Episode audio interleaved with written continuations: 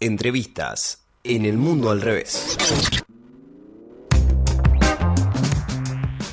Seguimos aquí en el mundo al revés por el aire libre y llegó el momento, como bien anunciaba el copete, de la entrevista en este caso con Marianela Escoco. Es, ella es eh, historiadora, docente, militante de Proyecto Sur y autora del libro El viento sigue soplando. Hola Marianela, ¿cómo estás?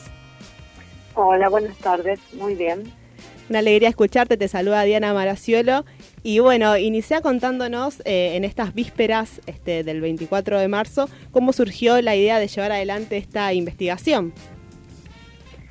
Bueno, en primer lugar, siempre cuento que yo me acerco a la plaza a, acompañar a las madres, ¿no? Antes de que esto sea una investigación, tiene más que ver con, con una militancia.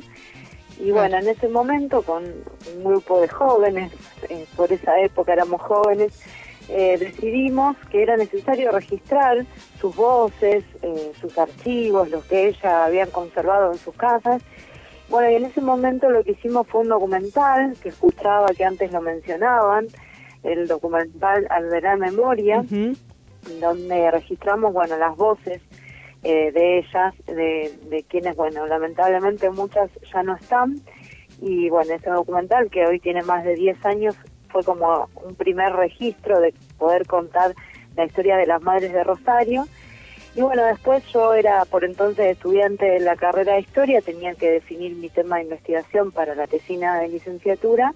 Entonces decidí continuar Elegiste ir por ese camino. con esta investigación. ¿Cómo? Elegiste ir por ese camino, digo, seguir por esa. Claro, porque inmediatamente nos dimos cuenta que en contra, digamos, de lo que pensábamos, eh, no se conocía mucho de las madres de Rosario, faltaba muchísimo por contar, por averiguar, por investigar, porque incluso muchas cosas ellas no las recordaban y era necesario indagar un poco más. Entonces, bueno, decidí investigar el tema para la licenciatura y bueno, y de ahí seguí investigándolo hasta el día de hoy. ¿Qué tal, Marianela? Te saluda Lautaro Ceballos, ¿cómo estás? Hola, Lautaro, bien. Sí, te quería consultar, ir al comienzo. ¿Cómo surge la Asociación de las Madres de la Plaza 25 de Mayo? Bueno, lo que siempre decimos es que lo primero que se formó acá en dictadura fue familiares de detenidos y desaparecidos por razones políticas en el año 77, donde ya participaban muchas madres. De hecho, la mayoría eran madres de detenidos y desaparecidos. Y al mismo tiempo, algunas de ellas viajaban a Buenos Aires y lo primero que hicieron fue integrar Madre de Plaza de Mayo allá en Buenos Aires. Como Rosario está relativamente cerca comparado con otras ciudades importantes del país, las madres durante muchos años hicieron eso, viajaban todos los jueves a cada marcha allá. Cuando vino la democracia, en realidad, y dado que había un crecimiento en todo el país de las madres, las madres de acá de Rosario decidieron formar su propia asociación, además porque también comenzaban a diferenciarse en algunas consignas más radicalizadas que tenían que ver con, sostener la consigna de aparición con vida. Y bueno, entonces eh, empiezan a formarse ya en democracia eh, en los primeros años y hasta que finalmente, bueno, se constituyen como delegación Madre de Plaza de Mayo de las Madres de Buenos Aires, ¿no? Años después surge una diferencia con la, con la Asociación Madre de Plaza de Mayo, entonces pasan a denominarse Madres de Plaza 25 de Mayo, como las conocemos hoy. ¿Cómo fue reconstruir este, este archivo para tu libro El viento sigue soplando? Bueno, en realidad fue en parte un rompecabezas, porque lo que yo digo siempre es que sus urgencias, que tenían que ver con encontrar a sus hijos, eso es algo que también me gusta recalcar y decirle mucho a los chicos, ¿no? Porque hoy las vemos y pensamos que siempre pidieron justicia y reclamaron verdad, ¿no?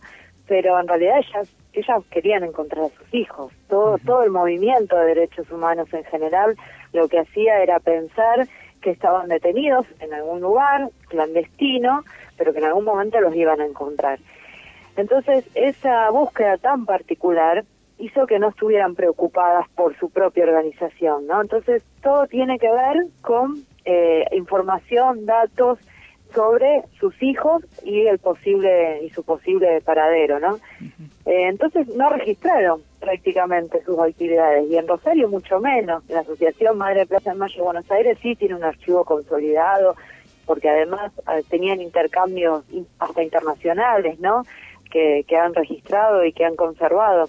Acá no, entonces primero fue buscar en cada una de las casas, de los domicilios particulares de las madres, qué tenían, qué habían conservado ellas, qué guardaban, y después, como te digo, un poco un rompecabezas de poder ir uniendo todos esos documentos para darle una cierta lógica, una coherencia y de alguna manera también una cronología, porque ellas, la memoria de, de ellas era, bueno, hicimos tal y tal actividad, pero era muy difícil darle a esas actividades una fecha.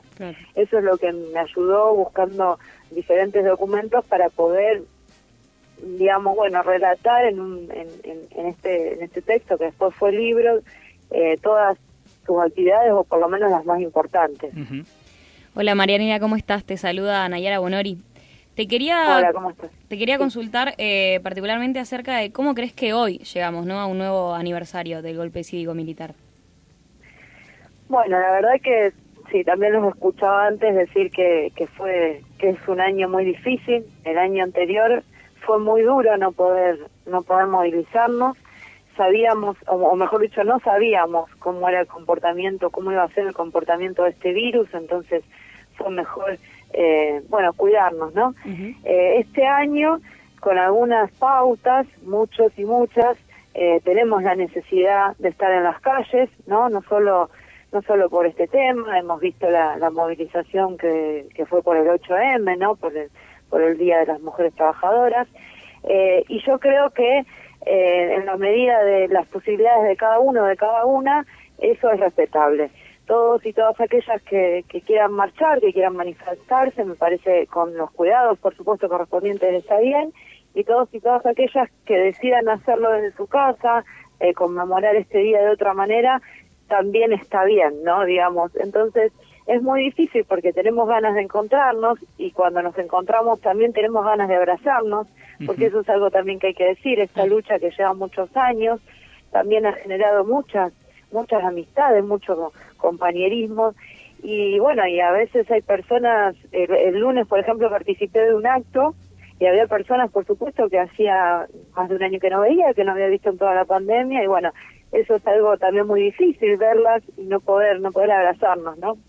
Pero de todas maneras eh, creemos que hay que estar, que hay que no solo conmemorar este día, eh, sino también eh, volver a, recordar el proyecto de país que tenían los y las compañeros y compañeras desaparecidas, que fue derrotado por la dictadura, y el sistema político, económico y social que nos dejó esa dictadura, que hasta el día de hoy, sin duda, no hemos podido eh, mejorar ni cambiar, ¿no? Que, que, hubo avances, pero que nos falta muchísimo y que eso es lo que hoy tenemos que conmemorar este, en este día, ¿no? Eh, por el nunca más, por memoria, verdad y justicia, pero el nunca más también de ese sistema que, bueno, lamentablemente sigue, sigue produciendo niños en la calle, trabajadores desocupados, eh, y bueno, hay una industria argentina que hasta el día de hoy no se ha podido recuperar a los niveles que tenía en el año 75, ¿no?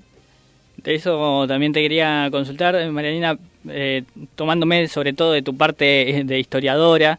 Eh, veníamos de cuatro años antes de un gobierno como el de Mauricio Macri, que era un poco continuidad y profundización de ciertos resabios del modelo económico de, aquella dictadura, que después tuvo su continuidad, obviamente, en algunos gobiernos democráticos. Eh, ¿Crees que hay un cambio eh, ahora con este nuevo gobierno, en, aunque sean las políticas de memoria, digamos?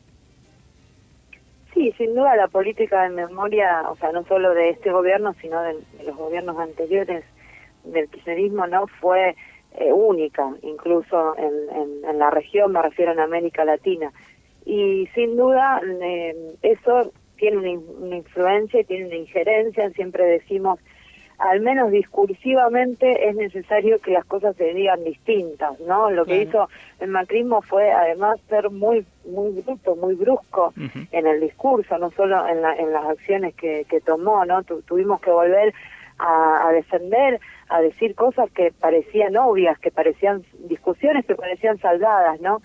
en ese sentido, por supuesto que sí, y quizás en alguna en alguna intención no en, en algunas en algunas políticas que que todavía no se ven lamentablemente que nos cuesta muchísimo bueno poder decir bueno acá apoyamos no porque la verdad que hubo buenas intenciones por ejemplo bueno la provincia de Santa Fe tenía mucha injerencia hubiera tenido mucha injerencia lo que se conoció como la expropiación de Vicentín. Digo, eso es algo que le cambia la vida a la gente, para decirlo de una manera sencilla, a nuestros vecinos. Y bueno, eso lamentablemente no prosperó y así me parece que hubo varias cuestiones similares, agravado por supuesto por una crisis económica mundial eh, a raíz o a consecuencia de la pandemia, pero bueno, en ese sentido también nos preocupa que aún en una pandemia mundial con un virus que está comprobado que, que ha nacido o ha salido de las prácticas humanas, de las malas prácticas humanas, ¿no? Con respecto a la producción de alimentos. eh, bueno, entre otras cosas que hoy se esté proponiendo y esté en agenda la, la digamos, eh, la instalación de megaminerías de cerdos, cuando sabemos lo contaminante que son, que se sostenga el modelo extractivista, Digo, estamos hablando también de un sistema económico de primarización de la economía, valga la redundancia, eh, que lamentablemente no han cambiado, sino que han profundizado todos los gobiernos de la dictadura hasta acá. A, eso me refería cuando, cuando decía lo de un sistema económico. Después eh, hay diferencias, por supuesto, y las reconocemos y, y las apoyamos, pero nos parece que, que falta y que también falta un poco pensar en esto cuando hablamos de, de memoria y del 24 de marzo. ¿no? Yo antes decía, se desbarató el país industrial que teníamos al año 75, eso no se recuperó nunca, y eso tiene que ver con el, el modelo extractivista de hoy en día, que es, bueno, solamente encargarnos de los productos agropecuarios o derivados de, de los productos agropecuarios y no en producir bienes industriales que nos permitirían otro modelo de país, otra salida, aún dentro del capitalismo, ¿no? Porque también siempre decimos eso.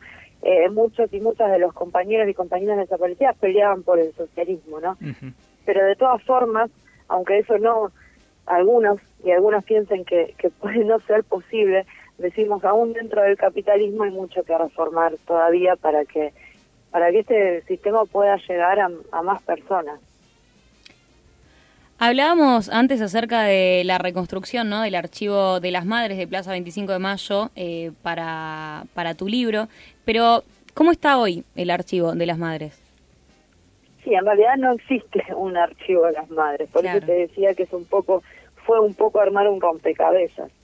Hay mucho material y siempre lo recomendamos en el Centro Documental del Museo de la Memoria, que es un centro documental que recibe materiales, entonces eh, todas las familias o las personas que, que deciden donar su material allí lo pueden hacer y eso hicieron muchas de las familias de algunas de las madres eh, y eso se encuentra allí disponible. Y otro mucho está disperso, como te decía, en sus casas o ahora en las casas de sus familiares, que por distintos motivos lo quieren conservar. Sé que hay un proyecto que tienen los compañeros que, que continúan ese espacio de la ronda, digo, porque hoy ya no hay madres que ronden, solamente quedan eh, dos vivas, Lila Forestelo y Noemí Vincenzo, y están muy viejitas y no pueden rondar, pero los compañeros, amigos, familiares que, que bueno, la redundancia los acompañaban, mantienen ese espacio de la ronda y tienen un, proyecto, una idea de poder, bueno, eh, hacer un archivo con todos esos materiales dispersos que hay en sus casas. Pero bueno, lamentablemente hoy eso todavía no, no existe y es una tarea que, que nos tenemos que dar y, que tenemos que apoyar desde, desde los lugares que podamos, ¿no? Estaría bueno que haya un archivo, como bien decís, una política estatal de, de para poder labrar este archivo, ¿te parece que estaría bueno? Sí, por supuesto. Eh, desde ese punto de vista ah, hubo propuestas, por ejemplo, esto que te digo, una, una propuesta puede ser donarlo al Museo de la Memoria, pero es entendible que algunas familias no quieran hacerlo entonces, eso es una opinión personal. Yo creo que lo que el Estado debería hacer es facilitar eh, los materiales para digitalizar ese archivo o esos archivos y en ese caso, bueno, que, que esas copias digitalizadas estén en distintos repositorios eh, estatales para el acceso a la consulta pública. Y de esa manera las familias podrían mantener, conservar los documentos originales. Yo creo que eso es lo que habría que hacer en, materia de, estos archivos que son personales, ¿no? Claro, sin dudas. Marianela, te agradecemos muchísimo esta, este contacto de cara también al 24. Muchísimas gracias. Bueno, muchas gracias a ustedes. Un abrazo grande. Ahí pasaba Marianela Escoco, historiadora, docente, militante de Proyecto Sur, eh, hablándonos en este especial 24 de marzo de cara eh, a mañana.